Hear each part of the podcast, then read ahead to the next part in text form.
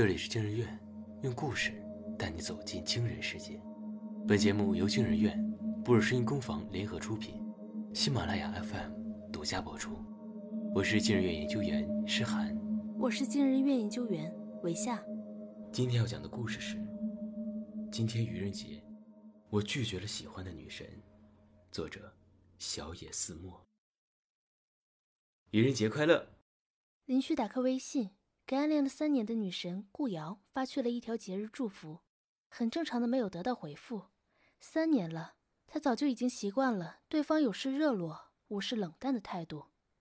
他不记得自己是什么时候开始喜欢顾瑶的，脑海中关于过去的记忆十分模糊，只有几个具体的片段清晰的仿佛就在眼前，比如顾瑶在阳光下柔软的长发。和她白到耀眼的裙角，等了十分钟，微信没有丝毫动静。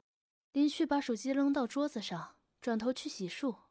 然而，就在他推开门的一瞬间，不知道从哪里传来一道声音，似乎是从很遥远的地方发来的：“怎么还不更新？作者故意的吧？卡在这里急死人了。”嗯，愚人节才是表白的最佳时机。宿舍里。刘帆一边吃着外卖，一边煞有介事地说：“如果对方答应了，就说全世界都在说假话，只有我一片真心；如果对方不同意，也可以找个台阶，说是愚人节玩笑。”林旭听着他侃侃而谈，有个奇怪的念头在心里呼之欲出，最后还是忍不住问道：“你说顾瑶？哎，兄弟，你别误会啊，我可不是怂恿你跟顾瑶表白啊。”刘帆连连摆手，谁都知道，你和他之间就是不可能的事儿。身为传媒院公认的院花，从刚入学起，肤白貌美的顾瑶就受到了全院男生的关注。作为他大一届的学长，林旭很自然的成了他众多的舔狗之一。早安，晚安，节日转账，甚至为了顾瑶拒绝了同班同学李瑞的表白，可惜对方却始终不冷不热。林旭叹了口气，拔了拔外卖里蔫巴巴的青菜，还是没有胃口的放下了筷子。哎，你也别难过。看他这样，刘帆反而安慰起来。顾瑶那样的高岭之花，本来就是我们普通人不该想的。不，我是想问你，你还记得我为什么会喜欢顾瑶吗？刘帆愣了愣。这，这我怎么会记得呀？你的感情应该你记得呀，问题就出在这里。林旭说：“我也不记得了。不光是我喜欢顾瑶的原因，实际上，顾瑶这个人的一切我都不太记得了。”就在这个时候，他又一次听到了那渺远的、仿佛来自另一个世界的声音：“深水鱼雷一枚，作者大大，赶快出来更新吧！”刘帆握着筷子，呆若木鸡。哎，林旭，你有没有听到什么奇怪的声音？林旭点了点头。从今天早上开始，我就能听到这种古怪的声音了。林旭说着，深吸了一口气。我本来还以为是我自己产生的幻听。地雷十枚，作者大大求更新。一般都是八点更啊，现在都十点了，怎么还没动静？他们的身边纷乱的催更声接次响起，嘈嘈切切不绝于耳。明明宿舍里只有他们俩，林旭却觉得似乎四面八方到处都是人。刘帆更是紧张兮兮的把宿舍门反锁起来，但是声音依旧没有停止。这个说话的声儿听起来更像是读者催更。刘帆摩挲着下巴，皱起眉头。哎。今天是愚人节，这不会是谁搞的愚人节玩笑吧？我觉得不太像。林旭说：“我们就是两个普通的大四学生，谁会无聊到跟我们开这种玩笑啊？成本也太高了吧？”他跟刘帆对视了一眼，从彼此眼中看到了相同的答案。显然，他们心里都有一个模糊的想法，只是谁也不敢开口。最后，林旭哑着嗓子说：“上网查一查吧。”他打开微博，输入“愚人节”三个字，微博自动跳出了“愚人节不明声音”的话题。为数不多的讨论中，大家都遇到了和他们相同的情况。内容是什么？是催更吗？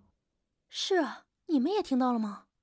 除了催更的评论，还有投票的、扔鱼雷的，甚至骂作者的。这到底是什么奇怪的东西啊？是愚人节玩笑吗？林旭越看越心底冰凉。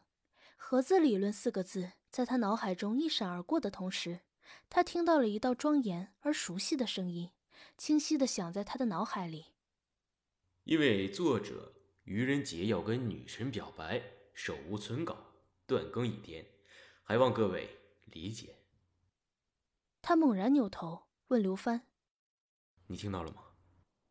刘帆面露不解。听到什么？有一个人刚才在我脑子里说话。林旭的声音在发抖。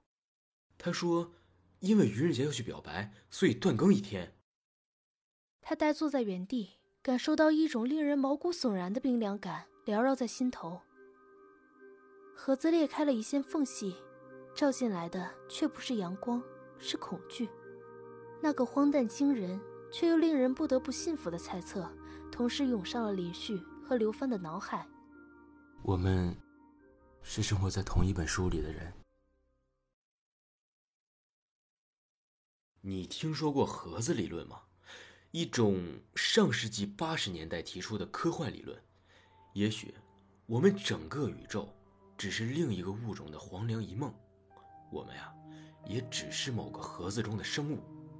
刘芬听完林旭说完这句话后，整个人都坍缩了下去。无神论已经在这个世界流传了多年，他们却突然发现造物主是存在的，而且创造他们的人只是一个在愚人节才敢跟女神表白的可怜屌丝。他呆坐在椅子上，似乎失去了全身的力气。林旭沉默了很久，忽然说：“我们活了二十多年，为什么直到今天才发现这件事？”刘帆一怔，因为愚人节，不是因为断更。林旭站起来，目光出奇的冷静。因为作者断更，盒子的缝隙才被打开了。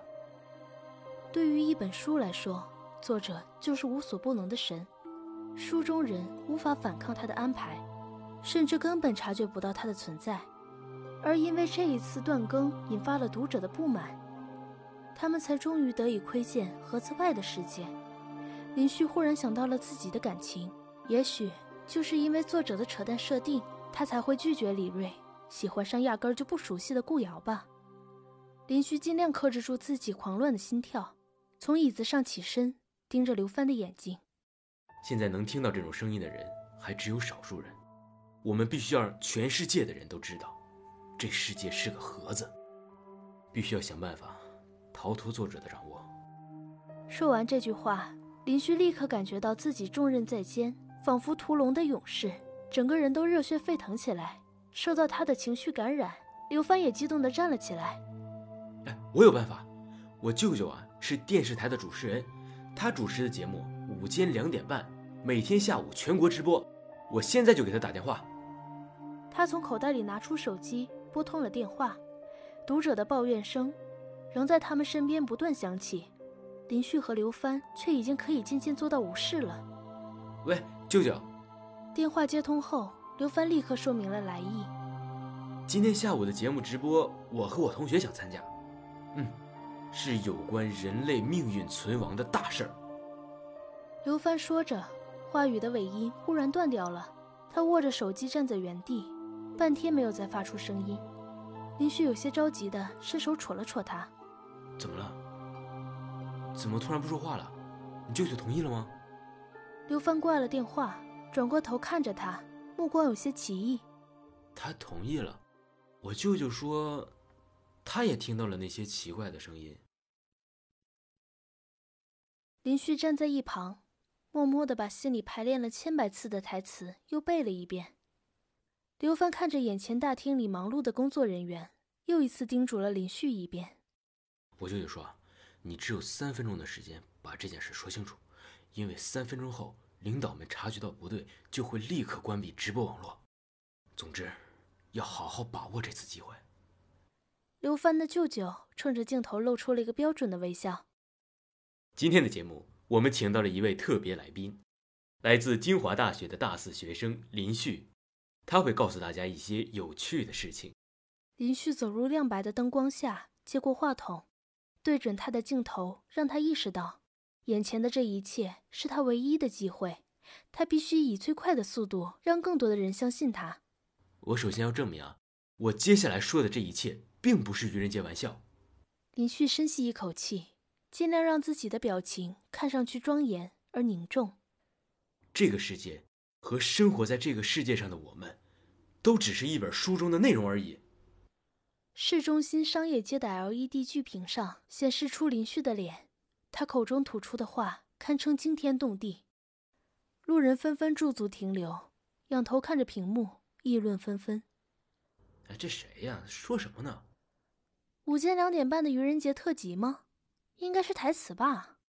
我知道有人和我一样，从今天早上起就开始听到各种奇怪的声音，而且找不到来源，就好像是来自另一个世界。不要怀疑幻听或者是愚人节玩笑，那是来自盒子外人类的声音。林旭吐字又快又准确。我们是生活在书里的人，生死爱恨都由不得自己。如果不是因为作者断更了一天，让我们知道了盒子外的世界，我们就会这样浑浑噩噩的过完一生。越来越多的人聚集在巨大的屏幕下，仰起头，嘈杂的议论声里，青年讲出了那个荒唐的事实：你们想想。我们的人生里怎么会有这么多失败的工作，这么多没过的考试，还有这么多不如人意的感情？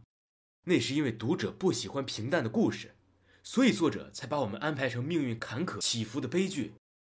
可我们不是这么糟糕的人，本来不该过这么挫败的人生。墙上的挂钟往前走了一格，可直播并没有被掐断。林旭惊异的向刘帆舅舅看过去，对方冲着他摆口型。继续说。今天，就是我们难得的机会，去反抗我们的造物主，也就是这本书的作者。说到这里的时候，林旭的心头倏然涌上了一股莫名的不安，但却被他强行压了下去。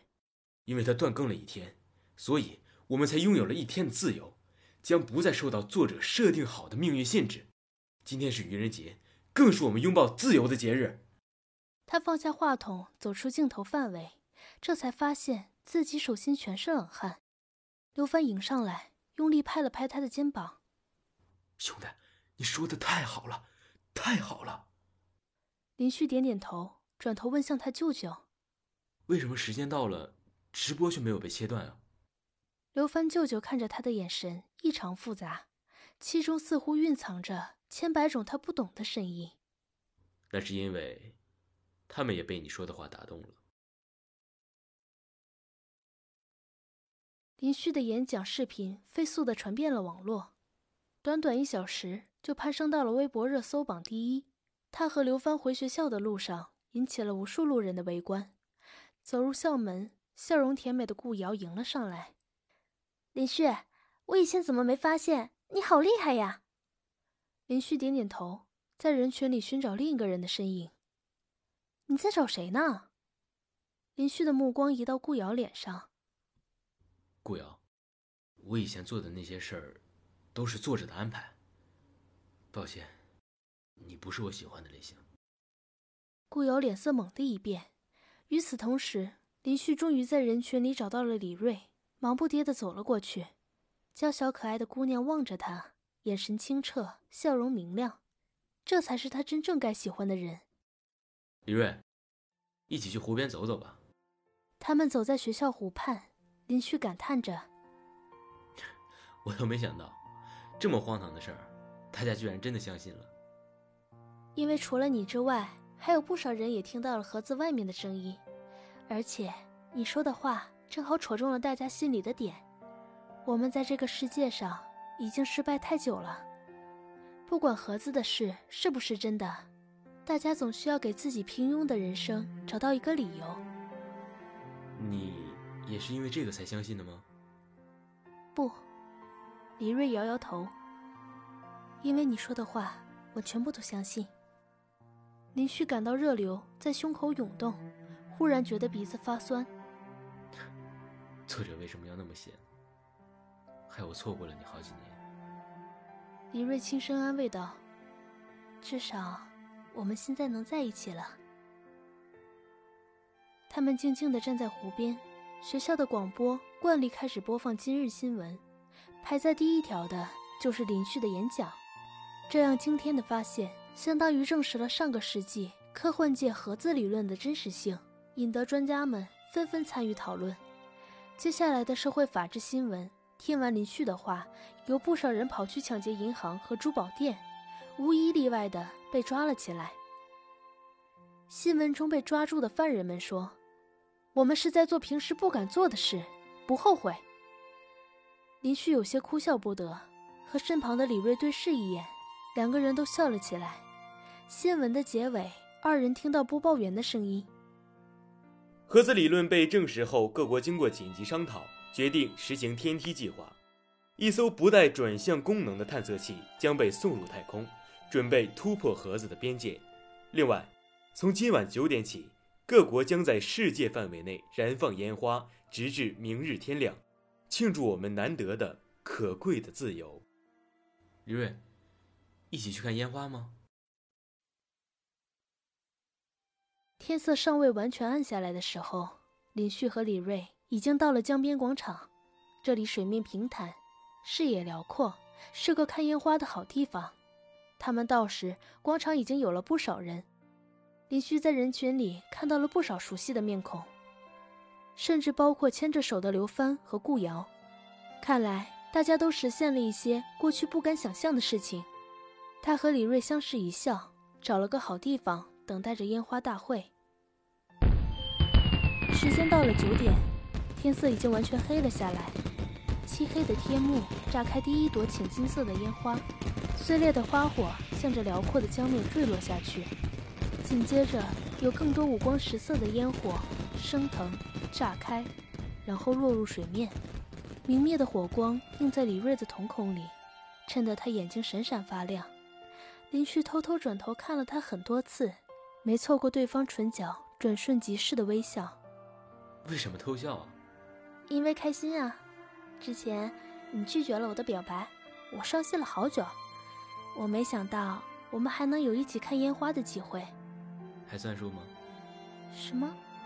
之前的表白啊，你还算数吗？不算数也没关系。这一次，由我来说吧。李瑞，我喜欢你，你愿意和我在一起吗？李瑞等这一句话等了三年。好啊，李瑞坚定的说着，仿佛在说婚礼的誓词般庄严。我愿意。两个人紧紧地牵起手，继续凝望远处绚烂的烟花。他们没有提及未来，甚至刻意回避着明天的到来，因为两个人心里都很清楚，明天作者可能会恢复更新。到那时，盒子再度封闭，也许他们会重归陌路。至少让我享受这一晚的宁静和幸福吧。烟花一朵接一朵的碎裂在水面。气氛在光影中越发温馨暧昧。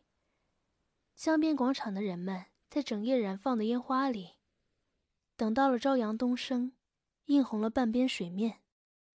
就算你重新去喜欢顾瑶，也要记得这一夜啊。林旭觉得喉头发紧，几乎说不出话来。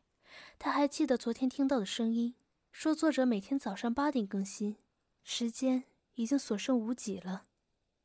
他眼前的天空、太阳和江水，身边的人群和李锐，这些明明都是真实存在的，为什么竟然只是一本书里的背景？为什么他一定要喜欢顾瑶？为什么他们的命运只能由作者决定？我不愿意认命。林旭说着，下定决心，越发用力的抓紧李锐的手。李锐，我不会认命的。太阳已经完全升上了天空，林旭盯着手腕上的手表，眼看着时针寸寸挪过，最终指向了八点的位置。他猛地睁开眼睛，再睁开，那抹温热仍停留在他的手心。怔愣片刻后，一阵狂喜涌上了林旭心头。李锐，我没有忘掉这一夜，我们真的逃脱了作者的掌握。他转过头，从李瑞眼底看到了相同的情绪，巨大的惊喜几乎让他喜极而泣。天哪，这是什么神转折？神仙写文呐！倏然间，古怪渺远的声音再度从天空尽头传来：“顾瑶绿茶婊，林旭早该看清了。林旭和李瑞好甜，好感人。脑洞好大呀，这安排绝了。”这次听到声音的，显然不再只是那零星的几个人了。辽阔的边疆广场上站着成千上万人，他们脸上的表情都如出一辙：疑惑、惊恐、绝望，共同混杂着成千上万张似哭似笑的脸。他们仍然站在原地。这世界像是一个巨大的舞台，演出谢幕，有无数掌声和赞誉，可他们。却根本无法高兴起来。林旭嘶声力竭着冲天空大喊：“为什么？难道盒子里的生物永远只配被你们愚弄吗？”没有回答，绝望的情绪像瘟疫一样在人群中飞速传染着，天地间只回荡着林旭撕声裂肺的咆哮声，像是配合着悲壮场面的盛大哀歌。我不会认命的，你等着！手机在桌面上响了许多下，林旭迷迷糊糊的睁开眼睛，接起电话。喂。电话那头传来了编辑暴躁的声音：“林旭，你脑子有病吧？我好不容易帮你谈到了一个出版商，就让你改一下《河中之爱》的前面 bug，你又乱续写什么后续剧情？跟我开愚人节玩笑呢？”林旭愣了：“什么续写啊？你自己干的事你自己不清楚？”出版这事黄了，你就等着饿死吧！盛怒的编辑没打算听他辩解，直接挂掉了电话。窗外炙热的阳光照在他脸上，回想着编辑说的话，林旭彻底清醒过来。他顾不上收拾自己睡得乱糟糟的头发，下了床，赤脚跑向了书房。大学毕业后找不到工作的林旭彻底陷入了失业的困顿。一年后，父母拒绝再给他生活费。闲在家里的他开始尝试写网文，前几本都阅读量惨淡，收入只勉强果腹，只有这本《河中之爱》热度稍微高些，算是小有所成。《河中之爱》所讲的故事，出自林旭心中最大的遗憾。上大学时，他和同班同学李瑞本来互生好感，只差捅破那层窗户纸。就在这时，新生顾瑶入学，立刻抓住了他的目光。一个是院花天骄之女，一个是普通女孩，虽然温柔，可是平凡。出于虚荣心和一些说不清道不明的心思，林旭开始接近顾瑶，并渐渐冷落了李瑞。那年愚人节，李瑞向他表白，被他毫不犹豫地拒绝了。没过多久，顾瑶交了个高富帅男友。为了让对方放心，他彻底断掉了和林旭他们这些备胎的联系。从那之后，林旭就一直单身至今。去年大学同学聚会时，他重见李瑞，对方依旧温柔可爱，手里挽着已经订婚的出色的男友。林旭却毫无建树，胡子拉碴，看起来落魄又颓唐。李瑞跟他打招呼的时候，林旭顾不上回应，慌不择路的转头逃走。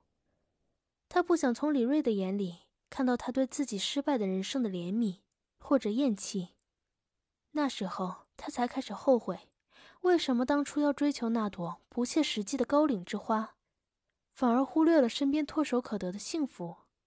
站在李瑞身边的那个男人，本来应该是我才对。这个念头一起，就挡也挡不住，干脆就写起了他和李瑞的故事，并且改写了顾瑶入学后的剧情走向和结局。他不愿承认自己移情别恋，是出自那卑劣又虚荣的心理，于是把锅都推给了盒子的制造者。《河中之爱》写作过程中引发了不少读者的关注和讨论，甚至在完结后很长的一段时间，热度也没有降下去。林旭趁势联系了网站编辑，经过一番拉扯后，对方同意帮他联系一些出版商试试看，如果这本书出版大卖。李瑞看到后会有什么反应呢？是后悔还是感动？这个念头在林旭心里深深的扎了根。电脑被打开了，画着动漫美少女的桌面一闪而过。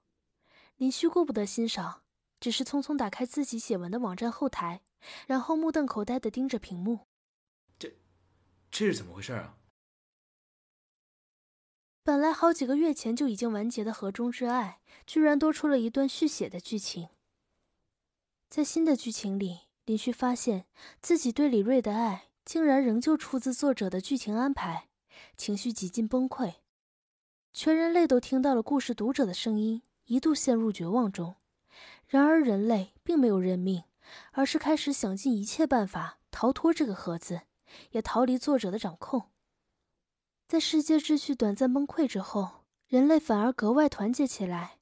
他们探索地心和深海，制造飞船飞往更远的星空和宇宙，试图搭建逃离盒子的梯子。而且，他们居然真的摸到了门路。那艘飞向宇宙的探测器发来信号，找到了疑似空间节点的宇宙黑洞。也许穿过这里，我们就能打破盒子的束缚。这是最新更新的章节里出现的最后一句话。《河中之爱》完结后的再度更新，重新引发了读者们的讨论。不是完结了吗？怎么又开始更新了？写的什么呀？这不是个爱情故事吗？作者打算写科幻？细思极恐。林旭越浏览评论，心越沉。他当初安排的剧情，应该是在看完烟花，依旧记得彼此的那一刻戛然而止。这是他早就想好的感人结局。保证能赚足读者的眼泪，可后来的续写是什么情况？难道有黑客入侵了他的电脑？编辑的电话再次打来，林旭，出版商那边说了，天黑之前改完就还有回转的余地，你马上把后面的剧情给我改了，还是围绕着爱情的主线改，具体细节发挥随你意。本来死气沉沉的林旭精神一振，是我马上就改。他打开文档编辑器，开始码字。然而，更可怕的事情出现了。他敲出的一行行文字，正在以更快的速度消失。一些新的文字不受控制的出现在屏幕上。这些新生的文字，完全不是他本来想写的那样。人类创造出一艘可以穿越黑洞的宇宙飞船，几位世界顶尖的科学家上了那艘飞船，准备随他一探究竟。对于盒子外的世界。他们从一开始的恐惧绝望，到现在的好奇无比。这份好奇已经持续了太久，人类必须要得到一个答案。林旭透过玻璃凝望辽阔无垠的宇宙，他不知道打破盒子之后会发生什么，可他却怀着满心期待。打开盒子的那一天，终于要到来了。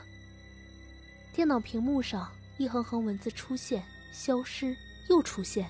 空气中仿佛有一股看不见的压力，林旭脊梁逐渐弯曲，满头大汗，喘着气敲打键盘，试图与那无形的敌人对抗。就在这时，他听到了古怪而渺远的声音，此起彼伏，忽近忽远，似乎来自另一个世界。这作者的脑洞也太大了吧！今天的更新好好看啊！求后续，求后续！敲打键盘的手猛然一顿，林旭整个人僵在椅子上，眼底渐渐浮现出浓得化不开的恐惧。他不敢回头，更不敢细想脑海中的声音。无数的阴影轻压空气，传来刺耳的嘶嘶声，仿佛一只巨兽向他袭来。电脑的右下角弹出一条微博热搜话题：“愚人节惊现不明声音。”人类陷入恐慌之中。他空洞的瞳孔中，倒映出屏幕的最后一行字：“原来世界像一个俄罗斯套娃，盒子的外面是更大的盒子。”